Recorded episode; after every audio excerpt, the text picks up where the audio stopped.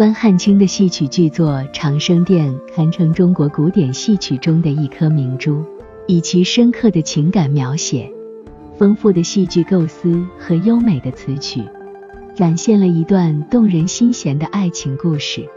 故事发生在唐玄宗开元年间，以唐玄宗与杨玉环之间的爱情为主线，勾勒出一幅凄美的爱情画卷。杨玉环深爱着玄宗。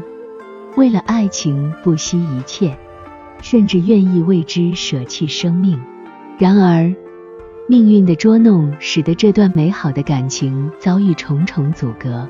杨玉环被宦官权臣陷害致死，却在地府得到牛头马面的同情，获准重返人间一日，与玄宗再次相见。然而，这一切只是虚幻。他最终还是回到长生殿，无法与玄宗永远相聚。通过这个悲壮的故事，关汉卿展现了杨贵妃对爱情的执着和无奈，以及人生与命运的无常。杨贵妃是剧中的核心人物，她是美丽、聪慧、善良的代表。她对玄宗的深情执着，感动了地府众神和观众。成为一段永恒的佳话。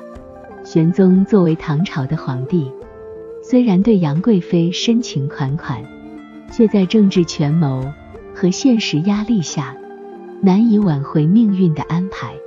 剧作以秦腔戏曲的形式，融合了优美的词曲组合，将唱、念、做、打等元素巧妙地交织在一起，唱词抒发人物内心情感。念白展现情节发展，做打则赋予角色以生动的形象。通过这些元素的相互交融，戏剧展现出丰富的层次和情感。这部作品不仅仅是一个爱情故事，更是对爱情、命运和人性的深刻思考。通过杨贵妃和玄宗的故事，他探讨了人生与命运。爱情与执着之间的关系，在历史上，长生殿不仅影响了元代的戏曲创作，还在后世的文学、戏曲、电影等领域产生了广泛的影响。